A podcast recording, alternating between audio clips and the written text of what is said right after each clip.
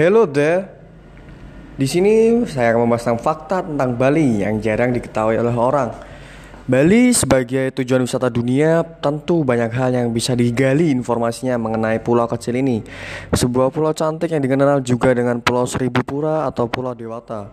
Memiliki fakta unik atau informasi lainnya yang jarang diketahui dan menarik untuk diketahui. Bagi wisatawan tentunya mereka lebih tertarik untuk menggali dan menemukan informasi menarik mengenai keberadaan objek wisata, budaya, dan seni yang ada di Pulau Bali.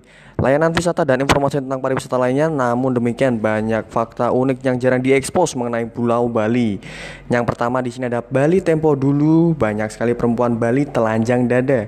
Perempuan Bali Tempo dulu memang tampil telanjang dada di mana pun mereka berada tidak takut dengan adanya kejahatan.